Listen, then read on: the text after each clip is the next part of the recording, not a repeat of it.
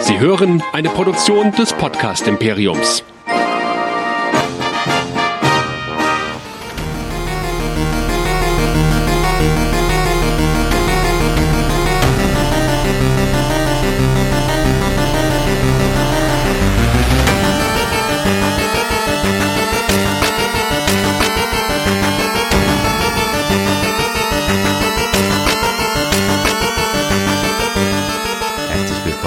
Einer neuen Ausgabe von Dead Nerds Talking, dem Walking Dead Podcast hier bei Nerdizismus. Mein Name ist Chris und mit mir dabei, wie immer, Michael, der andere Nerdizist. Hallo. Hallihallo. Heute besprechen wir das Mid-Season-Finale. Es gibt ja in Serien von heute immer was zu feiern. Und heute besprechen wir also das Halbfinale einer Staffel, nämlich der achten Staffel, einer Staffel, die durchaus anders war, neu war, ein kleines Reboot, ein großes Reboot. Wir werden das besprechen und dazu haben wir uns noch jemand eingeladen, dessen zartes Stimmchen ihr auch schon aus einem unserer Star Trek Podcasts gehört hat. Hier ist nämlich der Andreas vom Discovery Panel. Hallo Andreas. Hallo, vielen Dank für die Einladung. Hab sogar geschafft, dich anzukündigen, ohne irgendwelche Trisha-Helfer-Gags zu machen. Ähm, Michael, Danke dafür. wo kann man uns denn noch finden? Ja, etwas räuspern. Also, wir sind Nerditismus, der Podcast für Nerds und Cosplayer. Und ihr findet uns auf nerdizismus.de, wo ihr auch unsere ganzen Podcasts findet, unsere ganzen Serien, so wie diese Serie. Aber wir haben auch einiges anderes, wie die West Nerds, die Track Nerds, die Game of Nerds, Nerdplay und die Nerdizismus Singles. Und ihr seht schon den roten Faden, der geht überall durch. Alles Nerds, die über was labern, wie Westworld, Star Trek, Game of Thrones und Cosplayer-Sachen.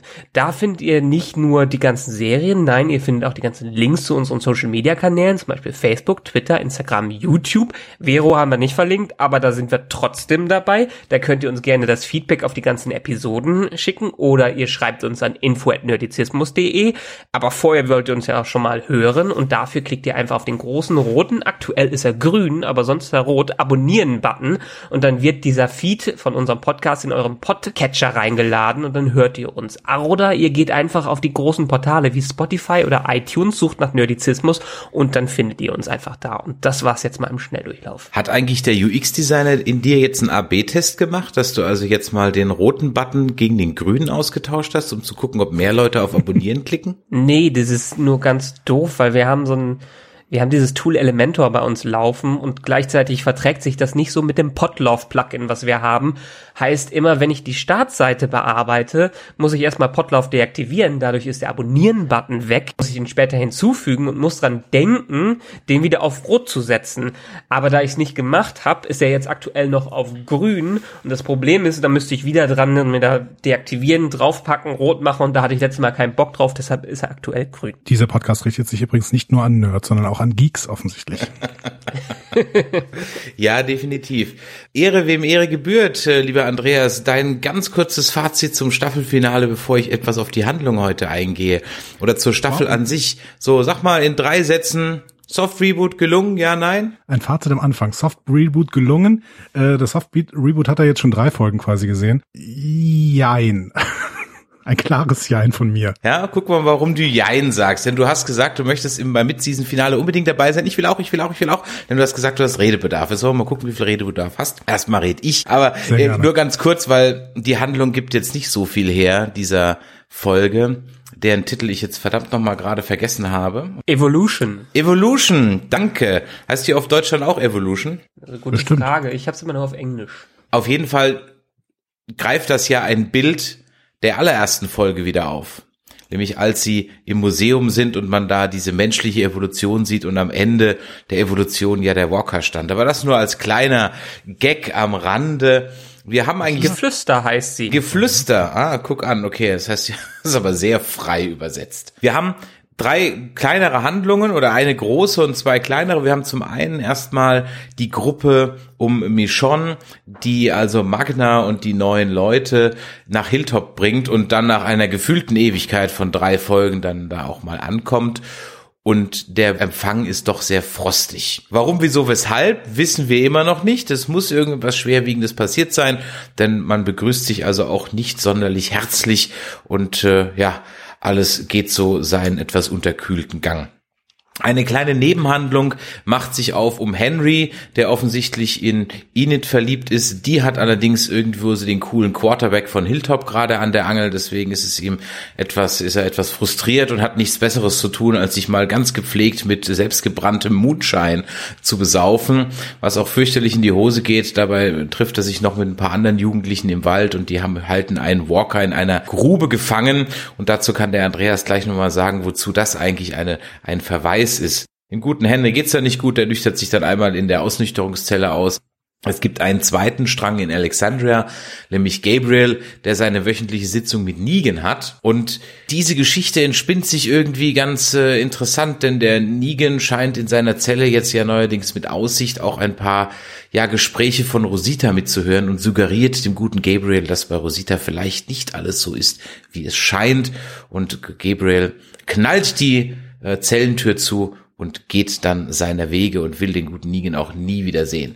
Dann haben wir einen zweiten oder einen dritten Handlungsstrang, der dreht sich eigentlich um Jesus, um Daryl und um Aaron, die auf der Suche nach Eugene, denn man hat Rosita verletzt im Wald gefunden, äh, auf die Suche nach Eugene begeben und dann auf die neue Herde treffen, auf die vermeintlich neue Herde und dann feststellen, dass diese irgendwie gar nicht so doof sind wie die anderen. Der gute Eugene hat die Theorie, naja, wenn das Hirn weiterhin aktiv ist, auch bei einem Walker, dann könnte sich es ja auch weiterentwickeln, aber wie wir ja schon als wissende Zuschauer wissen, ist das ja gar nicht so. Auch in der Folge kommen die Gruppe dann zu dem Schluss, dass es gar nicht so ist, auf der Flucht von diesen doch im, auf einmal sehr intelligenten Walkern, die sich auch von Geräuschen nicht mehr an, äh, ablenken lassen auf einen, ich habe es im Vorgespräch gesagt, auf einen Friedhof, der aussieht wie direkt von einem Hammerfilm Filmset entsprungen und nach einem kurzen Gemetzel unter den Walkern scheint man geflüchtet zu sein. Doch der Jesus muss noch eine kleine Solo-Kung-Fu-Aktion einlegen, möchte den letzten Zomber in einem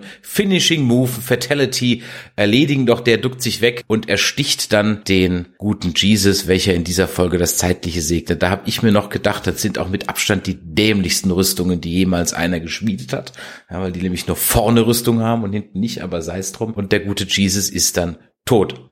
Dann ist sie großer Trauer, aber die Trauer ist äh, nur von kurzer Dauer, denn man stellt fest, dass der Walker, der den Jesus erstochen hat, gar kein richtiger Walker ist. Das ist nämlich ein Mensch, der eine Walker-Maske trägt. Finale, Cliffhanger, drei Monate warten. Michael, was sagst du denn zu dem Staffelfinale? Ich muss ja sagen, mir hat's echt gut gefallen äh, klar, also gut gefallen, alles relativ bei Walking Dead, weil äh, wenn man mal diese Teenie-Geschichte außen vor lässt, der wirklich das Dümmste von Dümmen ist. Und unsere Theorie bestätigt, dass äh, Teenager oder Kinder in solchen Serien immer die Idioten von vornherein sein müssen. Wenn man das mal weglässt, war es eine ganz nette Episode, die mehr Horror war, als Walking Dead in langen, langen Jahren war und was auch wirklich gut funktioniert hat. Und das mochte ich früher an Walking Dead, dass sie auch so ein bisschen Horrorelemente äh, drin hatten. Man hat sich wirklich, weil es so ein bisschen Mysterium war, was ist denn dieses Geflüster, was ist denn mit diesen Zombies los, äh, war es wieder spannend. Und ich war etwas ähm, enttäuscht, dass ich so viel weiß im Vorhinein über das, was denn da kommt, beziehungsweise wer die sind. Weil wenn ich es nicht gewusst hätte, wäre ich sehr überrascht gewesen, was auch ein ziemlich cooles Ding war. Gut, der Tod von Jesus war jetzt in zwei Episoden extrem angekündigt äh, worden. Also man hat es ja schon äh, vom Bildschirm ablesen können, dass entweder er oder Aaron gleich das Seik äh, zeitliche segnen. Von den Klischees mal abgesehen, ich fand das mal eine richtig gute Walking Dead Episode wieder. Ich fand's auch eine gute Walking Dead Episode. Da ich ja den ganzen Kram in dem Fandom nicht so verfolge, kann man mich noch e- etwas überraschen. Also nicht mehr mit den Whisperern, das natürlich nicht. Aber dass Jesus das Zeitliche segnet zu diesem Zeitpunkt, war im Laufe des Kampfes dann irgendwo abzusehen, aber habe ich am Anfang der Folge jetzt so nicht vermutet. Da ja, dachte ich, irgendwie so, ach, guck mal. Ausgerechnet der. Ja, aber wir hatten doch das ganze Gespräch, also. Wir, wir hatten ihn auf unserer Liste für die Staffel, aber noch nicht jetzt. Ja gut, aber wir, wir haben es ja schon irgendwie, ich glaube auch in der letzten Episode gesagt, der äh, ähm, Jesus hat sehr viel Screentime bekommen Und alles, was so gemacht wurde, hat sich so ein bisschen angefühlt, als ob jetzt irgendwie ein Abschied äh, stattfindet, weil so, so intensiv haben wir ihn in den letzten anderthalb Jahren nicht gesehen. Und in den letzten drei Jahre war der Schauspieler jetzt, glaube ich, dabei. Und alles, was er immer mal bekommen hat, waren ein paar Nebensätze und ein bisschen Geplänkel mit den anderen. Aber so viel Screentime und so viel Dialoge war lange nicht. Und das ist für mich schon fast eine Ankündigung. Also man hätte es auch dahin deuten können, gut, kein Rick mehr da, also braucht irgendwer anders ein bisschen mehr Zeit äh, auf dem Bildschirm. Aber wenn man mal drüber nachdenkt, ist das diese typische Fokus auf einen Charakter deutet seinen Tod an. Aber wir hatten auch die Bromance-Idee. Ja, das auch. Nix draus geworden. Verdammt. Ja, aber es ist gerade genau wegen dieses Soft Reboots natürlich auch die Möglichkeit, äh, dass, dass er eben als neuer Anführer angepriesen werden sollte. Und es wird ja auch so ein bisschen thematisiert, ist er denn jetzt ein guter Anführer? Kommt er damit klar? Deswegen habe ich schon gedacht, okay, es ist eine interessante Figur und Tom Payne finde ich auch einen guten Darsteller. Also der sich ja auch öfter darüber beschwert hat, ja, warum wird denn meine Rolle eigentlich so vernachlässigt? Warum darf ich denn nie mehr als einen Satz sagen? Das heißt, ich hätte ihn gerne noch ein bisschen gesehen. Das äh, hat für mich schon ein bisschen wehgetan, dieser Tod. Was wiederum ganz positiv ist, weil in den letzten ähm, Staffeln hat mir selten mal ein Tod wirklich wehgetan. Also wenn ich da irgendwie an Sascha denke, diese, diese ähm, äh, Sonico Martin Green Charakter, äh, der Tod ist total heftig angekündigt worden, aber im Endeffekt war er doch relativ schmerzfrei, oder? Also ich habe da nicht mitfühlen können. Und ich Ja. habe das Gefühl, dass diese Staffel da ein paar Sachen ein bisschen besser mit gemacht werden, vielleicht wegen der neuen Showrunnerin, dieser äh, Angela Kang, dass da Leute wieder so ein bisschen auch mit Emotionen versehen werden, bisschen mit, wenn die tatsächlich hops gehen dann am Ende. Hm. Ist das jetzt alles der Angela Kang zu verdanken? Oder den schlechten Wer weiß, Quoten? ist ja noch einiges anderes hinter den Kulissen passiert. Also ich schätze schon, dass sie gerade durch dieses Art Reboot, was sie versuchen, ein bisschen neue Energie da reingebracht haben und durch die ganzen Pläne, dass sie ja ein paar Filme vorhaben, da versuchen auch richtig Energie wieder reinzubringen. Das ist schon möglich, ne? Aber die, die Frage ist immer, es hat sich einiges verändert, finde ich, zu dieser Staffel. Und äh, außerdem hat sich eben die Showrunnerin geändert. Eben der Scott Gimple ist raus, Angela Kang ist drin. Ich habe schon eben das Gefühl, dass man diese Handschrift so ein bisschen ablesen kann. Zumindest hat sich die Serie verändert, der Showrunner hat sich verändert. Da kann man ja irgendwie versuchen, so eine Korrelation drin aufzubauen. Naja, ich, ich weiß halt irgendwie nicht so ganz, wir haben ja eine Sache auch gerade noch nicht angesprochen, da gehen wir gleich nochmal drauf ein, der Negan ist ja jetzt auch frei, das ist ja auch eigentlich noch eine Geschichte, die hätte ja noch in meine Zusammenfassung gehört. All das zusammen enttäuscht mich ein bisschen. Mich enttäuscht es insofern, also diese, dieses, nicht, also nicht dieses Staffelfinale oder Halbstaffelfinale, das war jetzt ganz nett. Ähm, es war auch mal wieder ein bisschen Horror, wie der Michael gesagt hat, das fand ich auch ganz gut.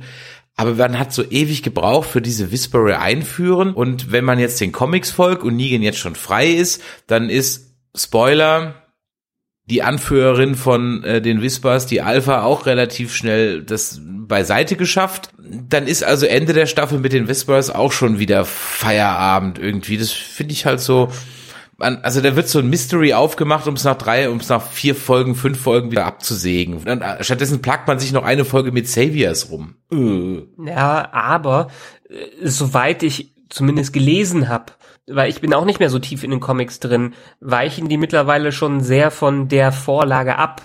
Und wo auch die Frage ist, ob sie nicht wirklich komplett jetzt auf was Eigenes setzen. Deshalb könnte ich mir vorstellen, dass sie jetzt hier gerade den, ähm, den Storystrang mit Negan da versuchen, vielleicht wieder was Eigenes zu machen.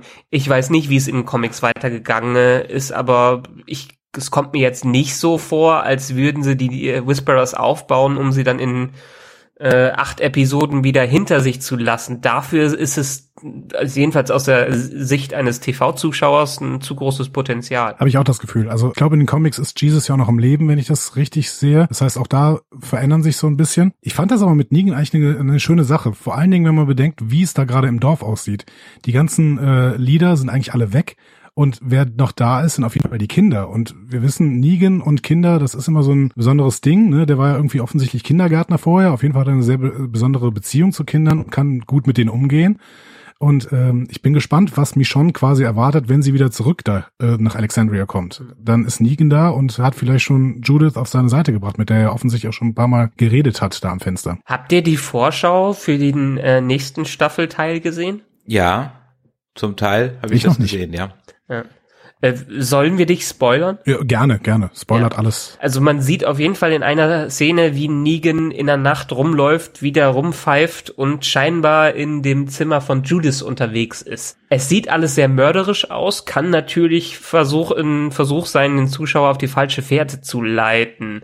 Deshalb, ich bin schon sehr gespannt, wie viel sich jetzt wirklich mit Negan getan hat, weil Gut, wie, wie viel Jahr war nochmal? Sechs Jahre sind wir weitergesprungen. Ja, ja.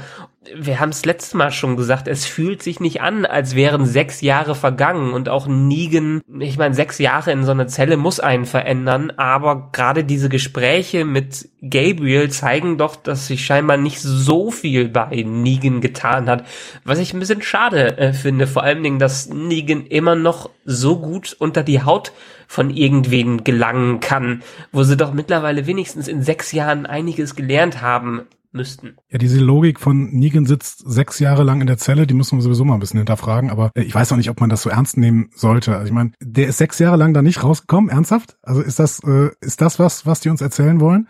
Dann müssen wir auch über seine Haut sprechen. Warum ist die nicht total hell? Ne? Äh, der hat ja keine Sonne bekommen. Ne? Durfte der niemals seine Beine vertreten? Das ist ja schlimmer als jeder, jeder Gefängnisaufenthalt hier äh, in der realen Welt. Also so richtig verstehe ich das nicht. Aber ich fand es ganz schön eigentlich, dass diese, also ich habe zumindest das gedacht, dass diese dieser Ausbruch schon so ein bisschen angekündigt war.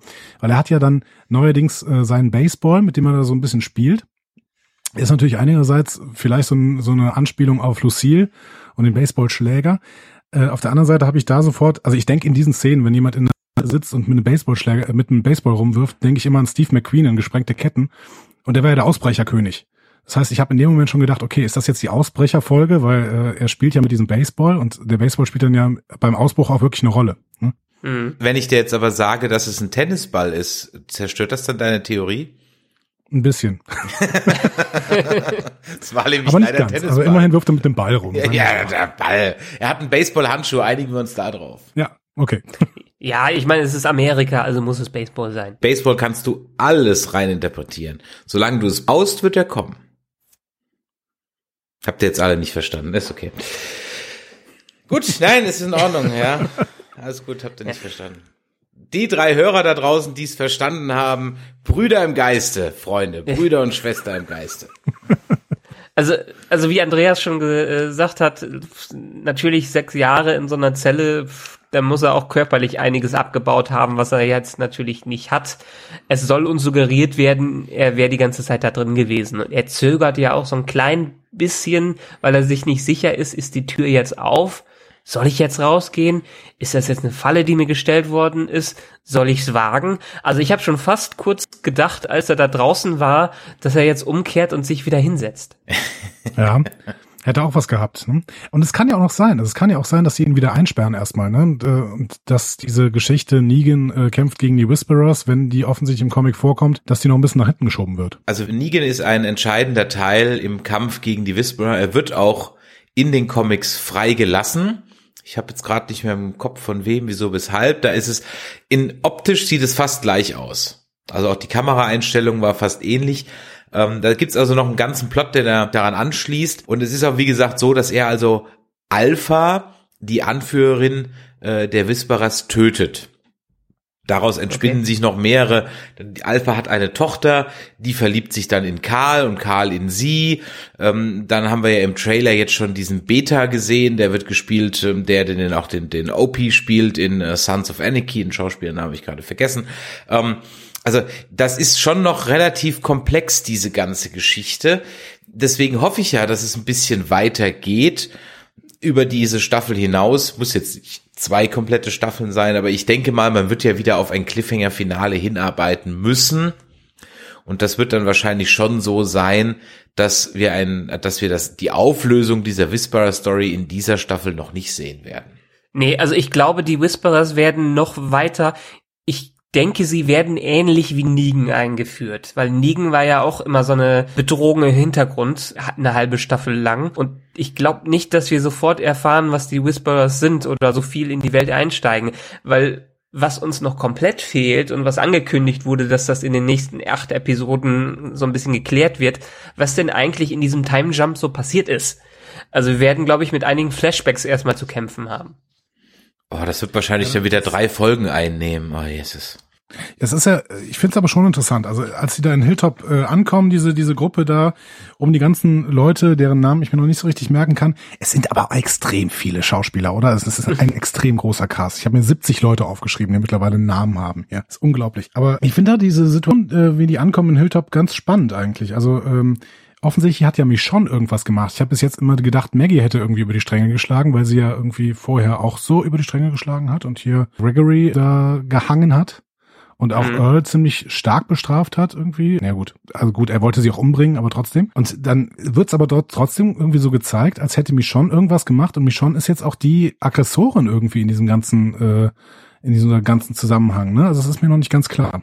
Ja, also es ist ja offensichtlich irgendwas, also hast du vollkommen recht. Ich meine, allein die Szene, war das jetzt in der Folge oder in einer anderen Folge, ähm, als die zu Hilltop geritten sind und gesagt haben, irgendwie irgendwer gerufen hat, Riders coming, Riders coming, Riders coming, da kommt jemand und die alle offensichtlich in Panik sich versteckt haben, äh, als ob sie tierisch Angst davor vor den Leuten hätten, die jetzt da auftauchen oder irgendwas äh, äh, ganz bedrohliches erwarten.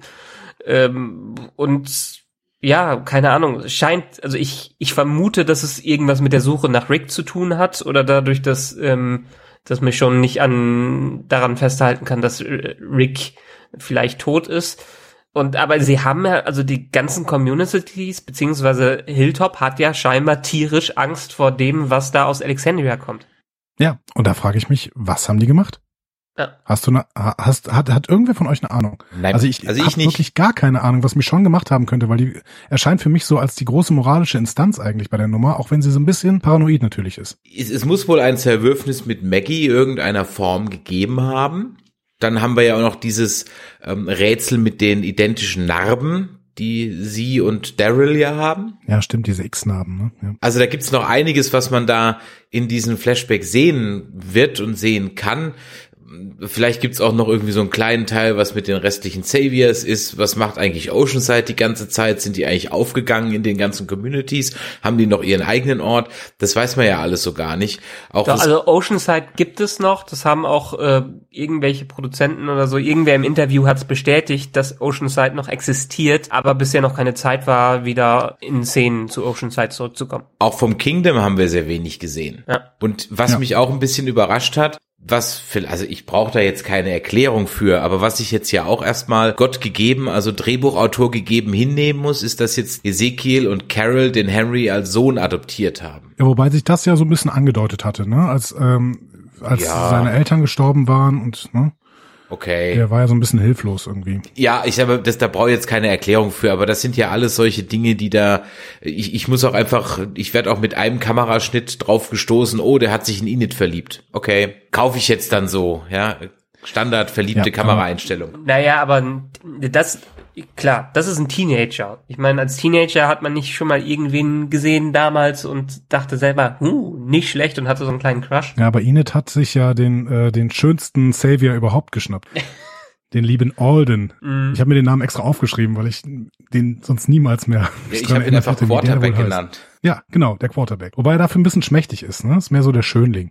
Ich glaube, als Quarterback musste jetzt auch nicht so die Granate sein. Apropos schmächtig, wo du sagst, die haben sich nicht verändert und viele Dinge ändern sich ja gar nicht und die so viele neue Leute und so ein großer Cast.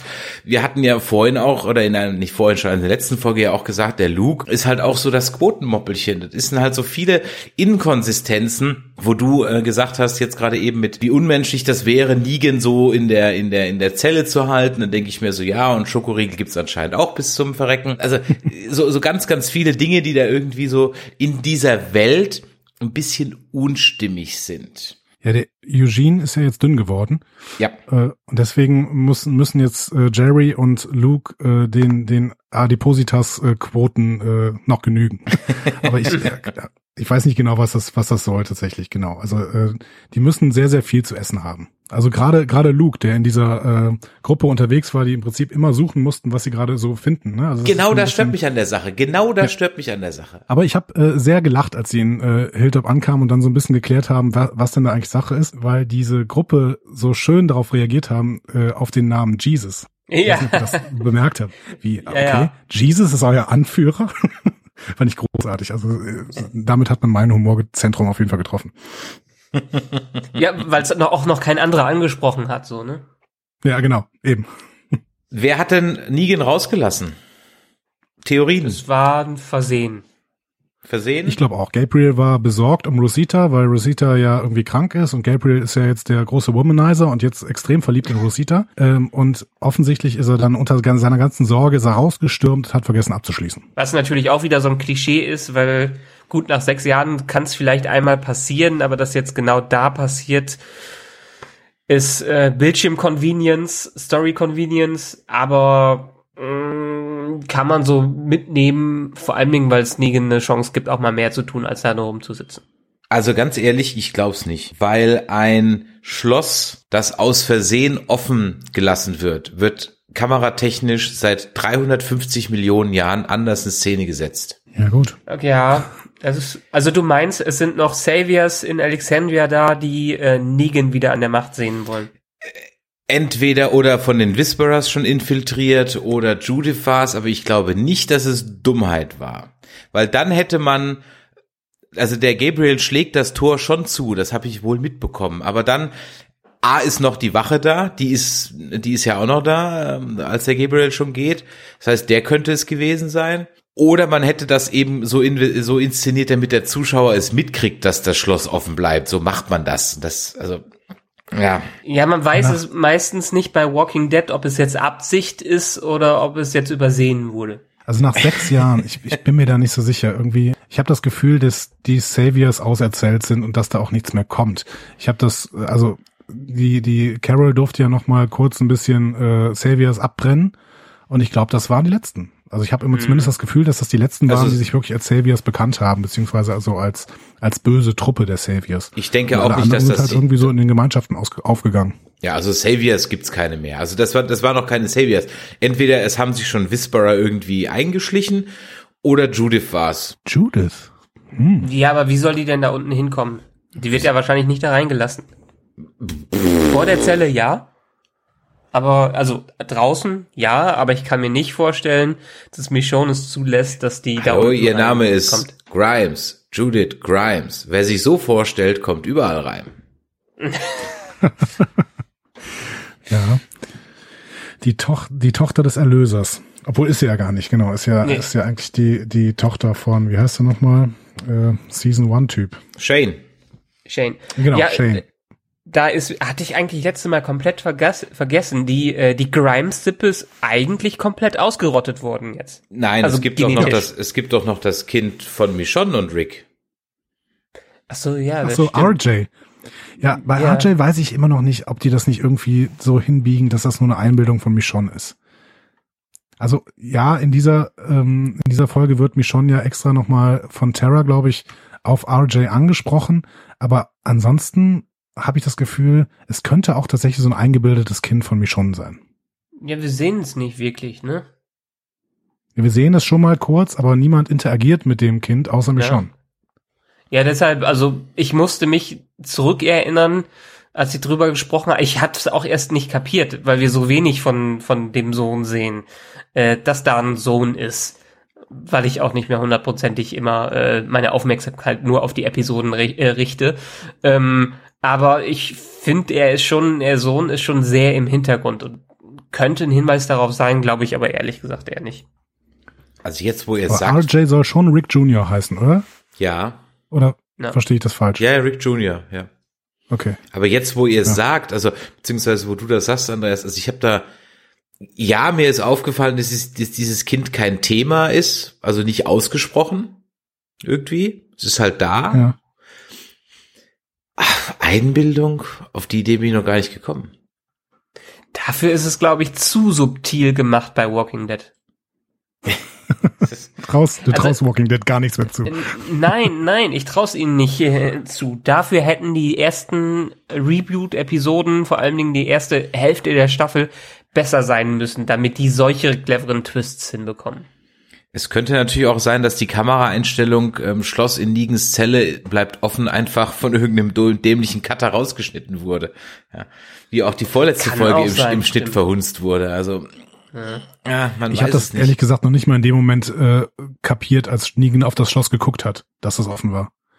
Aber ich hatte gesehen, dass er offensichtlich irgendwas gesehen hat, aber ich habe das nicht gesehen. Also, Ja, es hat so ein bisschen geklappert, so ein bisschen windig und dann ist es erst dadurch das aufgefallen. das habe ich, ah, okay, das habe ich auch nicht Wo verstanden. kommt denn Wind her? Da ja, er hat jetzt ein Fenster. Verstehst du? Ja. Also, Ich meine, es gab- dann kommt da unten Wind rein. Aber eine Sache, an der ich, die, also das erste, was mir sofort eigentlich ins Gedächtnis, eigentlich ins Gedächtnis, was mir eingefallen ist, es war eigentlich so, vielleicht war diese Tür nie abgeschlossen. Und man hat ihm erzählt, dass sie abgeschlossen ist. Und zwar gibt's diese Analogie, ob die stimmt oder nicht, weiß ich nicht. Ich habe die letztens irgendwo in dem Film gehört. Den Film habe ich vergessen. Vielleicht weiß es irgendjemand, war was relativ aktuelles. Diese Elefanten-Story. Kennt ihr die? Dass man also Elefanten in jungen Jahren anbindet an, ein, an eine Kette und sie dadurch lernen, nicht weiter wegzulaufen als die Kette und irgendwann kann man diese Kette wegmachen und der Elefant rennt trotzdem nicht weiter weg. So. Nein, ich habe es schon mal gehört. Kurzfassung. In irgendeinem Film war das letztens mal so als Analogie auf den ganzen Schmarrn. Ich hab's, war das, Mir war fehlt das, nur ein bisschen der Sinn. Also wenn man doch ein Schloss hat, dann äh, vielleicht ist es ja kaputt machen. und sie haben halt keine Schlüssel gehabt und keine Kabelbinder, was der Teufel was, keine Ahnung. Sie haben sechs Jahre lang es nicht geschafft, das Schloss zu reparieren. ja, dann hätten sie ja, dann hätten sie, keine Ahnung, das war nur so das erste, vielleicht war das Schloss ja nie zu, ja, das war immer kaputt. Keine Ahnung. vielleicht, vielleicht muss jetzt auch Henry zum Schmied ausgebildet werden, damit er dann nach Alexandria reisen kann und das Schloss reparieren. Ja, und das war der, das war der Plan after all, ja. Ja, weil die Michonne plant nämlich voraus, die clevere Bitch, ja. Ah. Ja, die weiß, dass das alles in Time Jumps passiert. Nee, Das ist hier Ahnung. wie der Film mit Adam Sandler mit der äh, Vorspultaste da. Boah, du guckst Filme Oh mit Gott. Adam Sandler. Das ist ewig ja, her. ja, mit so einem, ja, oh Gott, Ja, oh Gott, oh Gott, der war so schlimm. Ja, wie alle Adam Sandler Filme einfach. Okay, Waterboy war noch gut, aber das lassen wir auch. Aber Henry, Henry war noch ein Thema. Du hast noch ein Thema? Ja, raus damit. Die Ja, Henry. Teenager. Die, Henry, Henry und seine Teenager-Crew. Ja, stimmt. Ich hatte es vorhin angedeutet. Es gibt eine Parallele, die ich nicht gesehen habe, weil ich bei Fear the Walking Dead zur Mitte zweiten Staffel ausgestiegen bin. Also in der dritten Staffel kommt es ungefähr schon mal so vor. Aber ähm, gut, es sind einfach Teenager, die nichts zu tun haben in der Zombie-Apokalypse und dann haben sie nichts Besseres zu tun, als sich vor das Dorf zu schleichen, äh, sich zu betrinken und äh, mit einem Walker in einer Grube zu spielen. Ähm, Walking Dead, das, äh, Fear the Walking Dead, das war auf der Farm da, ne? äh, ja, genau. Hm? Ja. Aber ähm, was haltet ihr denn von der Szene? Also ich finde irgendwie, die, das waren wieder so ein paar gesichtslose Leute, die ganz plötzlich auftauchen, die noch nie gezeigt worden sind. Und das stört mich immer ein bisschen an Walking Dead, dass da Leute irgendwie reingeworfen werden. Ich weiß nicht, was sie damit bezwecken wollen. Wollen sie zeigen, dass es halt eine riesen Community ist und die das Leben auch ohne, äh, also neben unseren Hauptcharakteren funktioniert? Dann, aber das brauchen sie doch nicht, weil sie haben doch 70 Hauptcharaktere, mit denen sie irgendwas tun kann. Ja, aber nur wenige Kinder. Wir haben ja, sind ja alles erwachsene Charaktere, mit denen wir beschäftigt sind.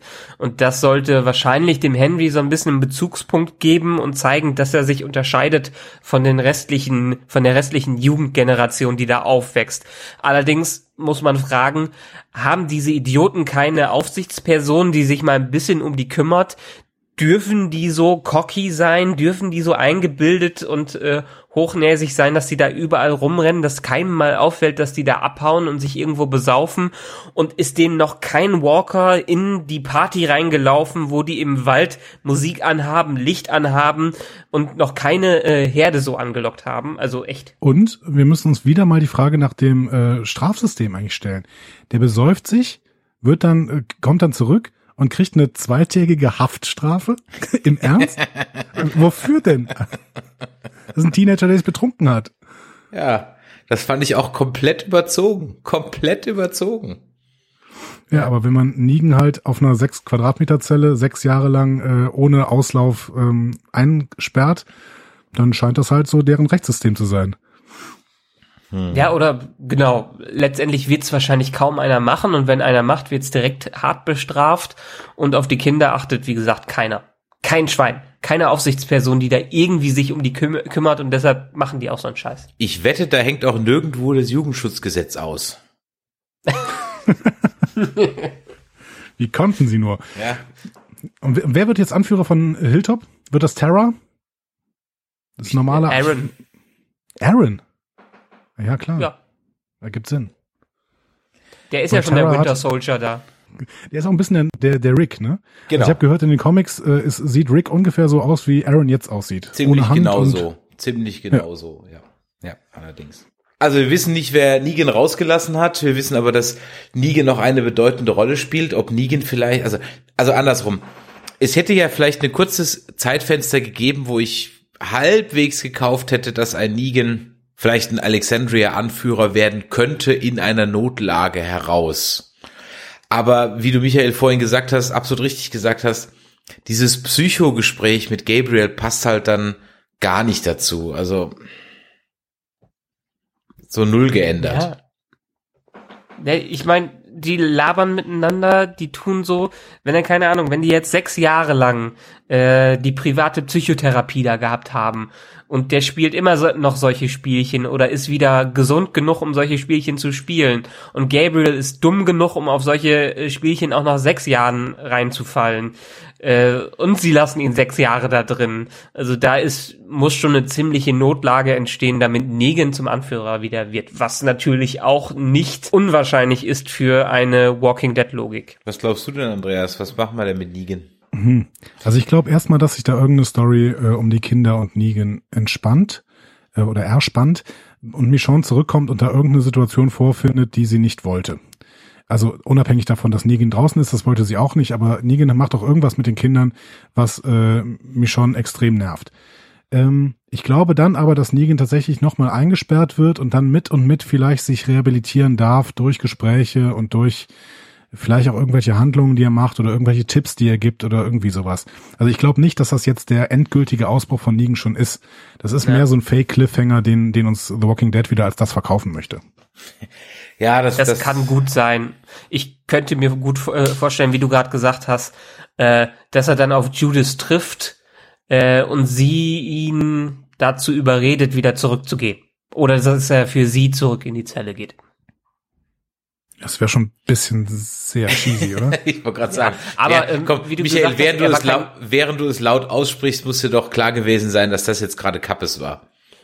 Nö, nicht unbedingt. Wir haben ja schon gehört, also er war kein Kindergärtner, äh, aber er war, glaube ich, Sozialarbeiter. Das war es, Ah ja, genau sowas, was er hm. war.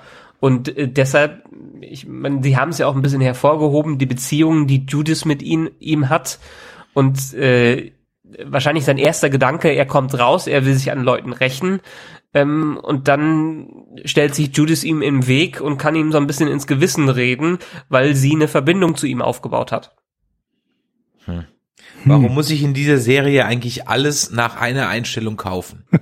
Tja, man sagt ja oft Show don't tell, das macht gute Serien aus. Ähm, die machen beides nicht. Die zeigen uns nichts, erzählen uns nichts, wir müssen irgendwas uns dazu denken. Vielleicht ist das die Serie, die besonders die Kreativität ihrer Zuschauer besonders hervorheben möchte. ist das der Ansatz? Ich weiß es nicht. Entschuldigung, ich habe mich gerade verschluckt. Fanfiction Walking Dead Herausforderung. Hab mich gerade Ja, genau. verschluckt. Entschuldigung, hab mich, hab mich gerade verschluckt. Äh, Keine, keine Meinungsäußerung gewesen. Haben wir noch irgendwas zu nie? Achso, es gibt noch eine Szene im Trailer, wo man Negan mit einer, ich glaube, es ist nicht Lucille, es ist eine Eisenstange, die er in der Hand hat. Ja, das hast du vorhin schon gesagt. Haben wir gesagt, vermeintlich in das Judith-Zimmer geht, aber es gibt auch eine Szene, wo er an, die so aussieht, als würde er in Sanctuary gehen. Ach so, In ja, Sanctuary. stimmt. Ja, ja, ja. Da ist, er ist auf jeden Fall dann ausgebrochen. Also es, er, er bricht irgendwann definitiv länger aus, als jetzt, vielleicht wird er nochmal eingefangen und dann später, das, das kann natürlich alles im Schnitt so geschnitten sein, genauso wie der ähm, Trailer zur siebten Staffel ja auch so geschnitten war, dass man komplett falsche Erwartungen dran hatte. Da hatte man ja auch mit einem Flashback in Folge 1 gerechnet und dann war es ja nur eine Traumsequenz mit, mit einem Zeitsprung nach vorne und so weiter. Also da hat man ja, da, da, sind, da sind die ja ganz groß im Ankündigen in Trailern von Dingen, die dann so nicht eintreffen. Also im Zeigen von Dingen, die nachher dann nicht äh, au- antreffen, äh, beziehungsweise eintreffen. Ne? Ja. Diese Fake-Death-Szenen, die Rick in dieser Staffel durchmachen musste, sind ja auch nichts Neues tatsächlich bei Walking Dead. Na, das stimmt. Ähm, aber du hast vollkommen recht, was diesen Trailer angeht, dass er ja scheinbar beim Sanctuary ankommt und sich da umschaut. Also kann die Theorie, dass vielleicht Judas ihn aufhält, da und direkt wieder in die Zelle zurückgeht, kann wahrscheinlich nicht so zutreffen. Vielleicht ist es dann eher so, er bricht aus, er geht rum, er sieht, dass es die Saviors in gar keiner Art und Weise mehr wieder gibt und hat also gar keine Chance, als sich wieder mit den anderen zu verbünden und zu sagen, okay, ich bin reuig, kommt zurück und schmiedet dann seine Pläne in Alexandria, das so zu übernehmen. Oder das ist die allerletzte Szene dieser Staffel, ja, dass er wieder in Sanctuary geht und dann sowas sagt wie I'm back, keine Ahnung. Das würde mich auch nicht wundern. Zu wem? Zu, sich Zu all seinen Kindern, die er mit seinen Konkubinen gezeugt hat, die jetzt alle sechs bis acht Jahre alt sind. Eine kleine Kinderarmee. Gut, für den Sozialarbeiter Nigen würde eine kleine Kinderarmee durchaus Sinn ergeben. Ja. ja dann nennt er es nicht mehr Sanctuary, sondern Kindergarten. Ja, und äh, oh Gott. Ach, Sie sollten mich Drehbücher schreiben lassen. Ich würde fantastische Walking Dead Drehbücher schreiben. Viel bekloppter ja. kann er nicht mehr werden. Ha, gar kein Problem. Äh, zum Thema viel bekloppter kann es nicht mehr werden, muss man ja noch über den Haupthandlungsplot sprechen. Ja, hm? fandst du den bekloppt? Also, nee, eigentlich fand ich es, äh, also ich muss da Michael zustimmen, eigentlich fand ich es äh, seltsam gruselig obwohl so vieles da eigentlich so ein bisschen komisch war. Also die, du hast eben schon angesprochen, der Friedhof war seltsam. Diese Szenen, wie Daryl versucht, diese Walker-Armee irgendwie immer anzuleiten und es nicht schafft, erst durch den Wecker und dann durch die Böller und dann durch Hund, Hund den Hund. Ähm, und äh, ja, keine Ahnung. Also es, es war alles ein bisschen Comedy, finde ich. Aber trotzdem hat es funktioniert, dass in mir wirklich so ein kleines Horrorgefühl wieder aufkam, dass ich, glaube ich, das letzte Mal keine Ahnung, wann hatte ich das denn? Irgendwann in der ersten Staffel in Alexandria oder sowas. Mhm. Es ist ja auch so, also ich meine, das Horrorgefühl passt ja auch dadurch super, dass sie sich auf dem Friedhof einge äh, äh, eingekesselt, selbst eingekesselt haben, was natürlich auch ein bisschen selten dämlich ist, da reinzurennen, ohne zu wissen, wo es wieder rausgeht. Aber ja, der Friedhof und die ganze Atmosphäre und vor allen Dingen dieses Bedrohungsgefühl, dass da diese Walker ich warte darauf, dass endlich irgendwer mal Zombies sagt. Irgendwer in dieser verdammten Welt muss doch mal Zombie-Filme gesehen haben und Zombies sagen. Die suchen sich irgendwelche anderen Begriffe dafür immer aus ganz egal, ich schweife ab. Alles wird dafür vorbereitet, ein Mysterium aufzubauen und Horror ist ja immer auch so ein bisschen die Unkenntnis, irgendwas äh, äh, zu haben. Beziehungsweise wir als Zuschauer wissen was, was die Figuren äh, nicht wissen, aber hier werden wir so halb im Dunkeln gehalten und rennen quasi mit den Charakteren vor etwas weg, wo wir noch nicht wissen, was es ist. Und das macht dieses Unwissende, dieses Fragende, dass wir ein Element da drin haben, was wir noch nicht kennen und worüber selbst die Hauptcharaktere diskutieren, kann es nicht eine Weiterentwicklung sein, wo man sich denkt, hm, sie sagen es ja schon selber, so, so abwegig ist es ja gar nicht in einer Welt, wo die Toten rumrennen. Wieso sollten die Toten sich dann nicht in irgendeiner Art und Weise weiterentwickeln? Und dieses Mysterium hilft dabei, ein bisschen Horror aufzubauen, plus dem Schnitt und dem Sound, den sie anwenden, was, wie gesagt, in dieser Episode für mich wunderbar funktioniert hat, obwohl es eigentlich fast alles nur Setup für das große, die große Auflösung war. Oh, die Walker sind keine Walker. Aber es war eigentlich ein bisschen schade sogar, dass die diese Maske ähm, dann aufdecken. Ne? Also ich ja. kannte die Whisperers so nicht. Ich habe halt den Namen gehört, aber wusste überhaupt nichts damit anzufangen und hätte mir schon vorstellen können, dass das Mysterium irgendwie mit einer Weiterentwicklung der Walker zusammenhängt. Das heißt, für mich war es, wäre das ein richtig guter Cliffhanger gewesen. Ne? Also ähm, ja. hier Dings wird abgestochen, Jesus wird abgestochen und ähm, dann geht's raus. So, also wir merken, plötzlich kann ein Walker ein Messer bedienen. Ja. Okay, krass. So. Das wäre für mich ein guter Cliffhanger gewesen. Da hast du ja das Problem, dass diese Serie einfach keine Geheimnisse für sich behalten kann. Sie schaffen es einfach gut, nicht. Liegt wahrscheinlich auch an der Comicvorlage dann, ne? Sie schaffen es einfach nicht. Also ich weiß aus gut unterrichteten Fankreisen, dass die Nummer mit Jesus schon eigentlich schon im Sommer unter äh, gut informierten Fans schon bekannt war. Naja, ist halt das Internet heutzutage, ne? Da kann man selten was geheim halten. Ja, aber ja, andere ich habe das Gefühl, wir leben auch so ein bisschen in unserer Blase und ähm, ganz viele Leute gucken sich das eben so an, dass sie eben keine Ahnung haben, was es irgendwie für was es irgendwie für für Wendungen und Wirrungen und irgendwelche Sachen, die wir vielleicht schon wissen, weil irgendwelche Schauspieler nicht mehr unterschrieben haben oder sowas. Das wissen, glaube ich, ganz, ganz viele nicht, die das gucken. Ich merke das immer ja. wieder bei Discovery, wo sich wirklich Sachen äh, für uns extrem ankündigen, die dann irgendwann äh, gewendet werden. Und äh, trotzdem sind die Reaktionen, ähm, also man, man kann sich ja Reaction-Videos auf YouTube angucken von Leuten, die extrem äh, überrascht reagieren und, und, und schreien vor Überraschung und sowas. Und das ist äh, für mich immer so ein bisschen unverständlich. Aber das ist wahrscheinlich dieses, dieses Filterblasenproblem. Ganz kurz Ja, mal, ganz kurz mal off-topic. Es gibt Reaction-Videos zu Discovery, wo Leute schreien und nicht vor Entsetzen. Ich dachte, Reaction-Videos bei Discoveries bestehen aus Menschen, die schnarchen. Oh, Entschuldigung, ich habe irgendwas im Hals. Ist das nicht Glaubt so? ihm kein Wort, hört doch bitte mal Discovery Panel, dann merkt ihr, wie toll Discovery eigentlich sein kann. Wir machen selber einen. Podcast dazu und es fällt uns manchmal sehr schwer, etwas Nettes dazu zu sagen. Und meine Mama hat mir gesagt, wenn du nichts Nettes sagen kannst, sag am besten gar nichts. Deswegen dauern eure Podcasts dann fünf Minuten. ungefähr. Also manchmal haben wir echt Probleme. Also bei Discovery haben wir, glaube ich, immer so eine Viertelstunde ähm, oder 20 Minuten, 25 Minuten. Aber in der siebten Staffel von The Walking Dead haben wir echt ein Problem gehabt, auch nur 10 Minuten voll zu kriegen. ja. ja, aber, Aber habt ihr ja nicht das Gefühl, geworden. dass dieses Tal jetzt durchschritten ist? Ich habe das Definitiv. Gefühl, die neunte Staffel ist besser. Deswegen feiere ich auch diese Staffel.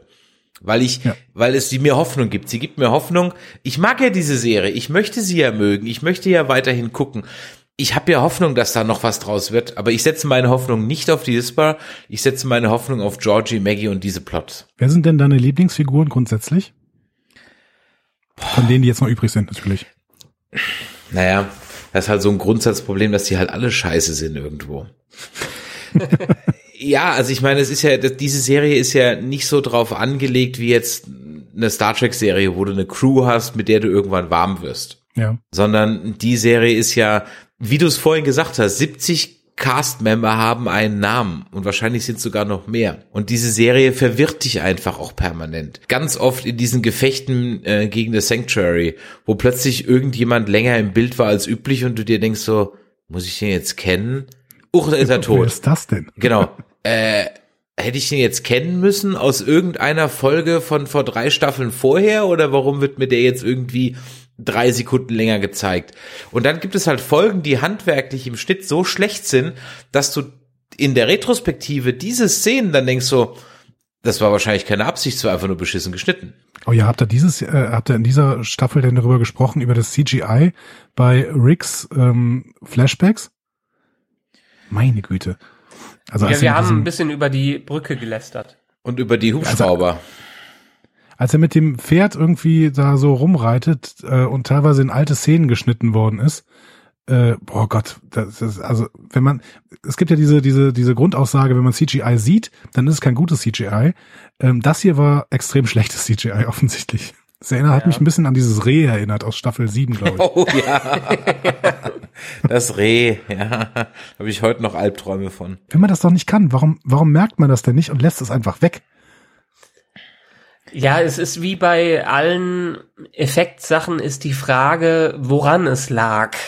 Ob es jetzt am Ende am Budget lag, an der Zeit, äh, die die Produktion da reinsetzen durfte, weil selbst schlechtes, also solange man einigermaßen gutes Model hat, und das behaupte ich jetzt mal, die sind alle nicht schlecht, kann man total viel aus CGI noch rausholen, wenn man Zeit dafür hat, wenn man Rendering-Zeit dafür hat, um das gut aussehen äh, zu lassen. Und da frage ich mich manchmal, woran es hier hapert, weil ein Budget haben die ja ein recht großes. Ob die das Budget mittlerweile für die ganzen 74 Mann-Cast ausgeben und dann nichts mehr über haben, um drei Minuten einen Effekt rauszurendern, weil selbst das, was wir da sehen, diese Brücke äh, mit dem Model, also ich weiß nicht, ob ihr diesen äh, VFX-Reel davon gesehen habt, was dahinter steckt, ist schon viel, aber scheinbar wurde nicht genug Renderzeit oder irgendwas anderes da reingesteckt, um das gut aussehen zu lassen.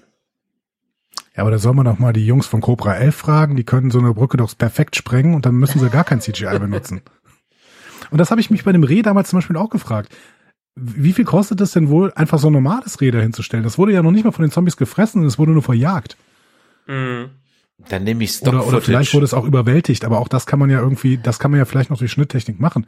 Aber da einfach ein normales Reh hinzustellen, das kann nicht so teuer sein. Ja, Stattdessen, hier ist es dann so, viele der Entscheidungen, die dann getroffen werden für sowas, ich weiß nicht, ob das Reh jetzt von Anfang an immer da drin war, werden nachher getroffen.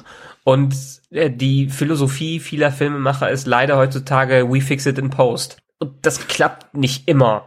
Vielleicht haben sie keinen Tiertrainer dafür bekommen, vielleicht hatten sie auch nicht, vielleicht war das ganze Ding sogar äh, so viel Greenscreen, äh, dass uns nur das schlechte Reh aufgefallen ist. Das kann auch sein, aber meistens wird sowas eher erst nachher reingehauen und nachher ist dann keine Zeit mehr dafür da, um das ordentlich aussehen zu lassen. Okay, also we fix it in post, aber nicht so richtig, ja? Genau. Tja. Na ja. Diese Serie macht teilweise einfach betroffen. Aber das soll jetzt nicht wieder so klingen, als würden wir nur rumschlagen. Trotzdem möchte ich mal auf dieses Konzept dieser Whisperer zu sprechen kommen. Das erschließt sich mir nicht. Ich verstehe den Sinn darin nicht. Also habe ich schon in den Comics nicht verstanden. Wo ist der Sinn darin, sich diese Kappen überzuziehen und schlurfend durch Amerika zu stiefeln? What's the Also point? erstmal ist es ja eine konsequente Weiterentwicklung von diesem, wir reiben uns mit äh, Walker-Teilen ein. Äh, Ja, Konzept, was ich ja grundsätzlich ganz gut finde, weil ich ja immer denke, warum haben sie das nicht viel öfter gemacht? Weil äh, damit kommt man ja quasi aus jeder brenzligen Situation so ziemlich raus. Sogar mit irgendeinem kleinen Keksjungen, der äh, an der Hand läuft. Also das funktioniert ja schon. Ähm, und bei den Whisperers stelle ich mir aber auch noch ganz viele Fragen, die du eben auch noch gerade aufgeworfen hast. Also wie essen die? Wann essen die? Äh, wie leben die? Leben die die ganze Zeit in dieser Herde? Das ergibt keinen Sinn. Was, da kann ein Mensch nicht drin überleben. Wie schotten sie sich von der Herde ab? Läuft die Herde dann nicht die ganze Zeit mit? Oder ist das, wenn sie ganz still sind und zur Seite gehen, dann für die vorbei? Ich Wann kann mir das schlafen nicht so die? richtig Wann erklären. kacken die? Ja, also. Ja. Und wann, Genau. äh, wann infizieren die sich mal nicht mit dem Zeug von den Zombies? Ich nenne sie jetzt einfach weiter Zombies. Wann infizieren die sich mal nicht? Weil letztendlich kommt doch durch jede Wunde, die man da hat, oder durch jeden Biss oder irgendwas Offenes, was- man muss sich ja nur eine Schramme holen und schon ist man mit dem Zombie-Virus noch härter infiziert, als man sowieso ist. Die müssten doch bei der kleinsten Verletzung alle direkt sich in Zombies verwandeln.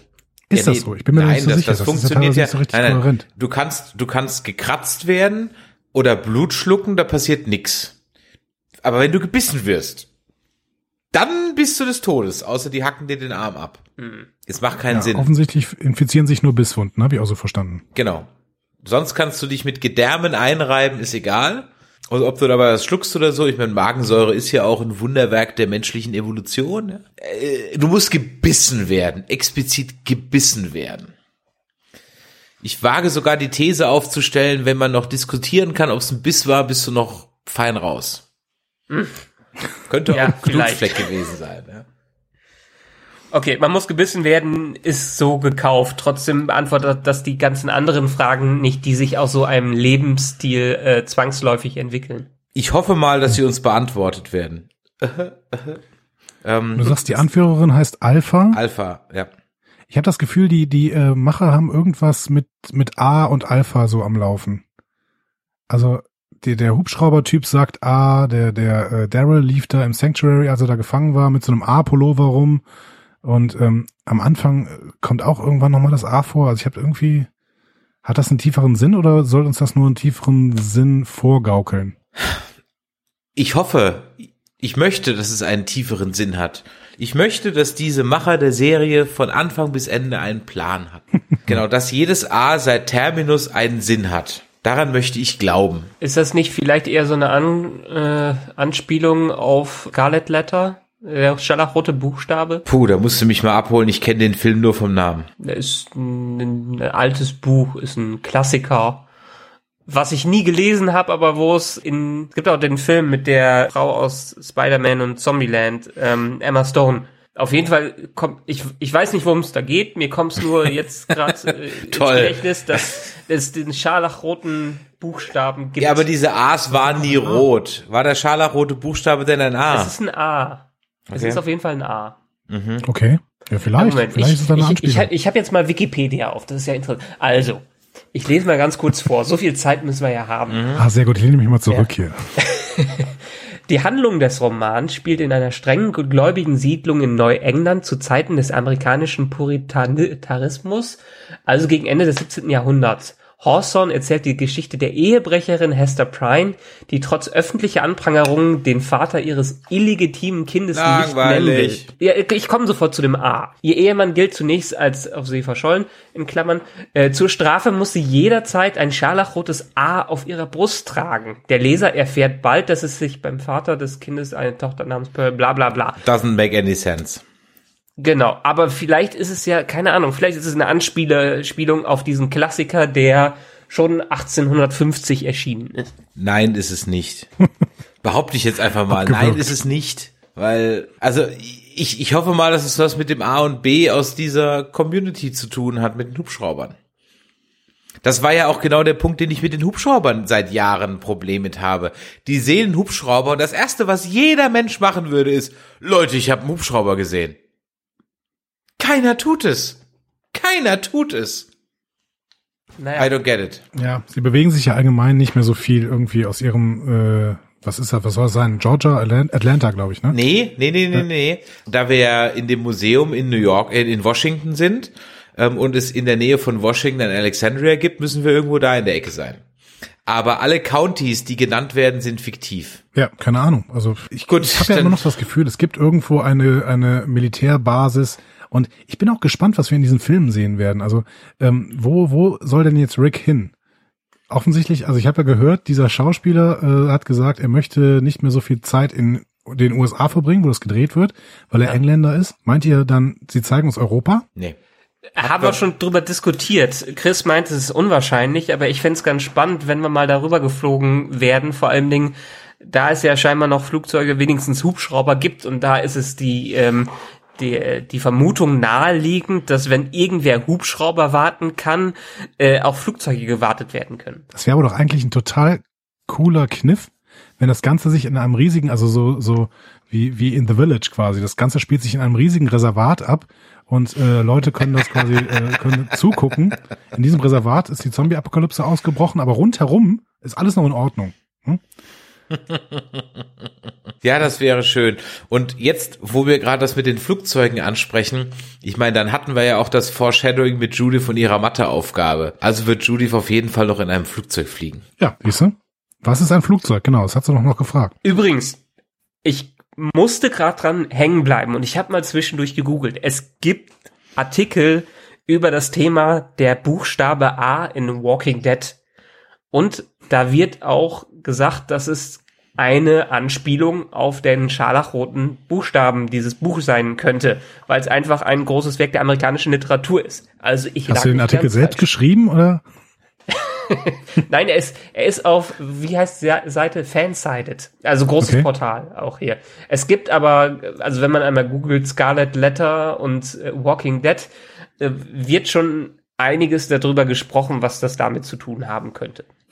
Gut, dann 1 zu 0 für dich. Wenn noch was rauskommt, auch von mir aus 2 zu 0. Jesus ist tot. Was machen wir jetzt damit? Ist das jetzt irgendwie was, wo wir sagen, oh mein Gott, Jesus ist tot? Oder war das so der, also ihr habt ja vorhin schon angedeutet, das wäre wohl der Sinn, der Sinn oder der naheliegendste Tod gewesen. Und der Schauspieler wollte auch raus. Ja, er wollte raus, weil seine Rolle so ein bisschen sinnlos war. Ne? Also ich, Ja. wenn man ihm jetzt ein bisschen mehr Rolle gegeben hat. Ich glaube, das Problem, das Problem an Jesus war von Anfang an Daryl, oder? Weil Daryl kommt doch offensichtlich in diesen Comics nicht vor und äh, ist, ist bestimmt so ein bisschen sehr so wie wie Jesus in den Comics ist, oder? Das kann ich mir vorstellen. Kein Plan. Nee, kann ich jetzt gerade auch nicht sagen. Also, nö, würde ich jetzt, also ich verfolge ja auch so durchaus rechts und links ein bisschen was, aber dass jemand gesagt hätte, dass die Rolle von äh, Daryl und Jesus irgendwie so so geteilt wird oder Daryl in Jesus aufgeht und umgekehrt, nee, eigentlich nicht. Also dann eher Henry, der zu Karl wird. Ja, also weil Karl ja noch nicht tot ist in den Comics, solche Sachen. Aber nee, das eigentlich jetzt eher weniger. War auf jeden Fall für mich ein Partieträger. Ich find's nicht so toll, dass er gestorben ist. Es hat mir wehgetan, aber wie gesagt, das ist ja ganz schön. Ich setze jetzt relativ viel auf Aaron tatsächlich. Den mag ich ganz gerne und ich finde, der hat auch ähm, ganz, ganz kluge Ideen und ist, äh, hat auch mal einen netten Spruch drauf. Siddiq gefällt mir noch ganz gut.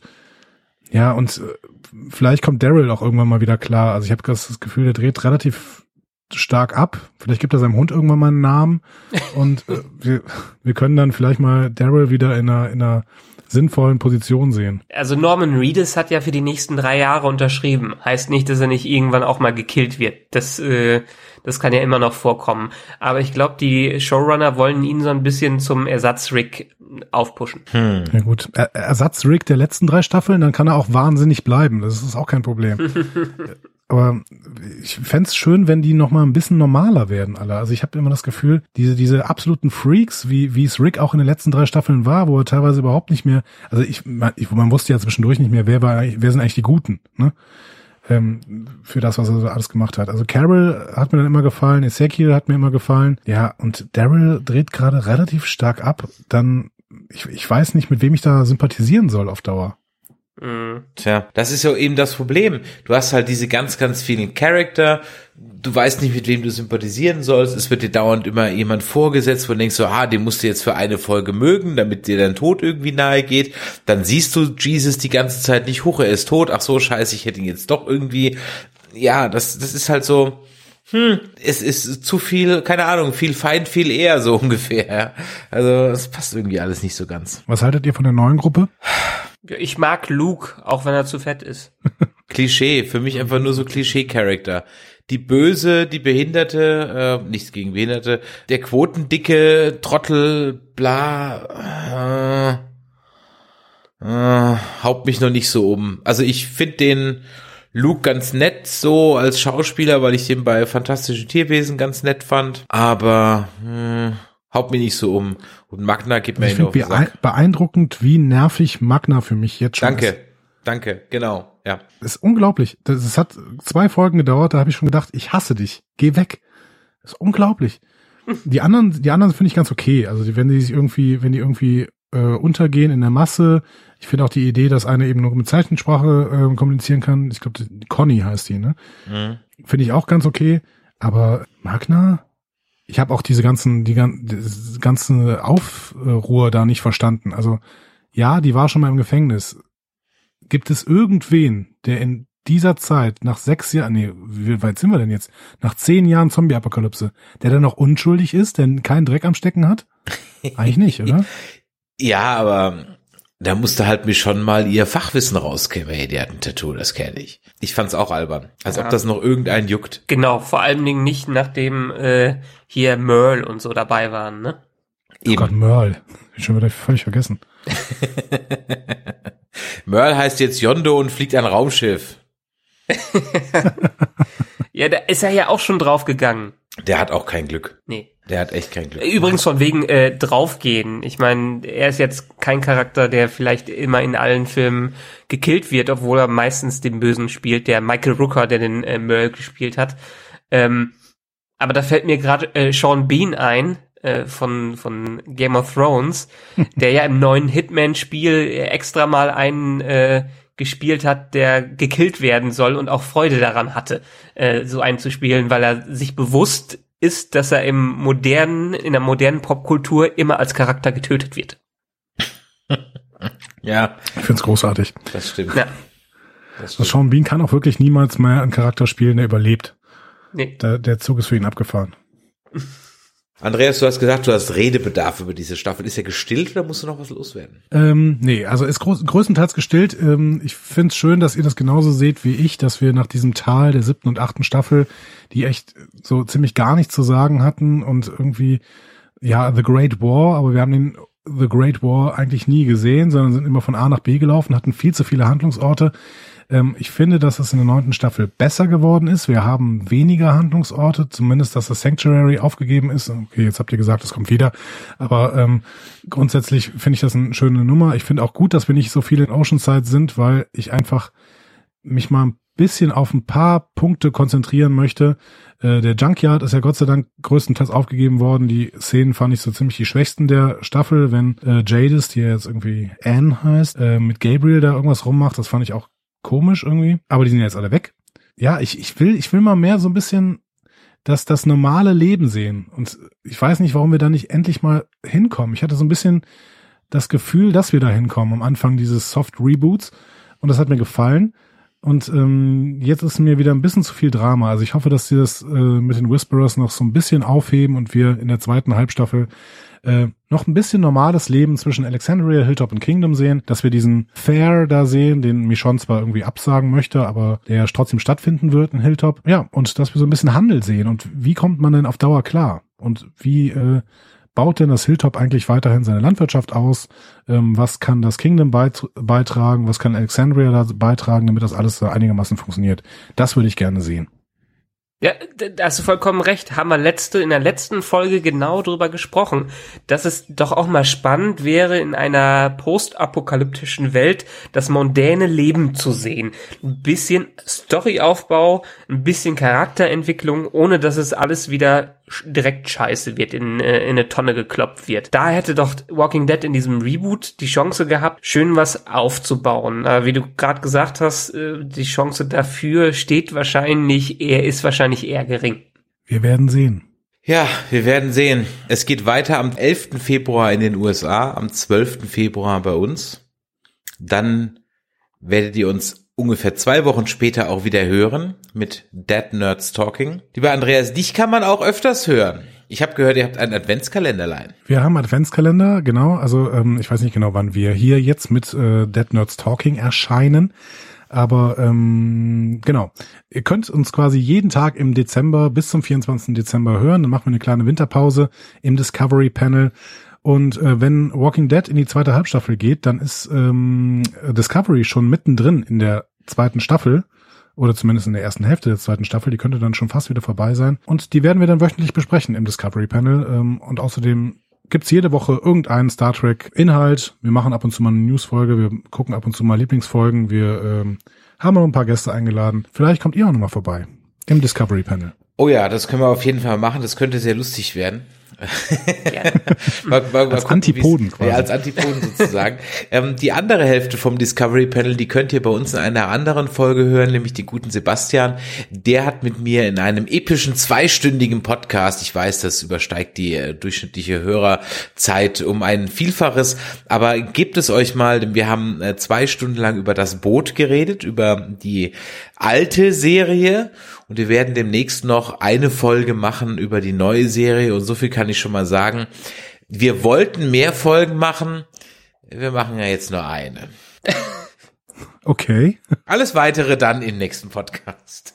In diesem Sinne, Andreas, schön, dass du da warst. Vielen Dank, dass du da warst. Ich hoffe, wir sehen, ja, sehen uns auch bald wieder auf einer Con. Bestimmt. Und äh, in diesem Sinne, wenn euch das hier gefallen hat, dann schreibt doch eine E-Mail an info@nerdizismus oder geht auf nerdizismus.de und kommentiert es oder schreibt es bei Facebook, Twitter und Instagram unter die Folge. Und was auch immer wieder vergessen wird, was ich euch auch hier nochmal ans Herz legen möchte, bei jeder Folge haben wir ein kleines Abstimmungsmodul auf unserer Seite. Da könnt ihr also auch mal einen Klick lassen.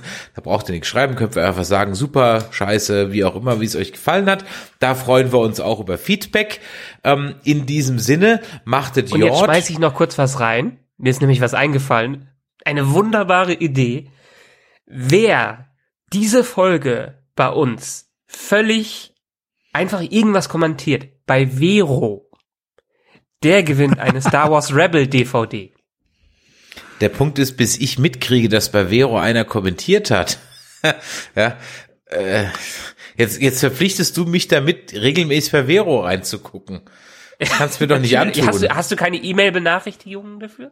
Die, die müsste ich ja einschalten, aber das, das möchte ich nicht. Ja. ja. Kann ich also da auch wer, mitmachen, wer, Michael? Ich möchte das nicht. Wer bei Vero kommentiert, außer den hier Teilnehmenden, der kriegt Verdammt. eine Star Wars Rebels DVD. Wieso hast du noch eine Star Wars Rebels DVD? Ich habe die irgendwo mal gewonnen und habe mir die nie angeschaut. Äh, deshalb okay, könnt also ihr gerne haben. Der Michael wird sie auch noch handsignieren. Also ihr kriegt eine Natürlich. handsignierte äh, Star Wars Rebels DVD vom Nerdizist Michael. Wenn das nichts ist, ist alles, was ihr tun müsst. ihr müsst auf Vero kommentieren und äh, ich muss mich äh, dran erinnern, dass ich mal innerhalb der nächsten Woche da mal reingucke. Das Gewinnspiel geht nur bis 24.12.2018 so. Ja damit das auch irgendwann mal ein Ende hat. Kann ich denn jetzt mal, Datum. kann ich denn jetzt mal einen Rausschmeißer machen? Mach. Mach mal einen Rausschmeißer. Gut, alles klar. In diesem Sinne, vielen Dank, dass ihr uns gehört habt, wann und wo immer ihr uns gehört habt. Machtet die Orte bis die Tage. Ich bedanke mich bei, bei meinen Mitdiskutanten. Andreas, vielen Dank, bis zum nächsten Mal. Dankeschön. Michael, dich höre ich sowieso leider öfter, als mir lieb ist. Bis dann. Ciao. Ciao.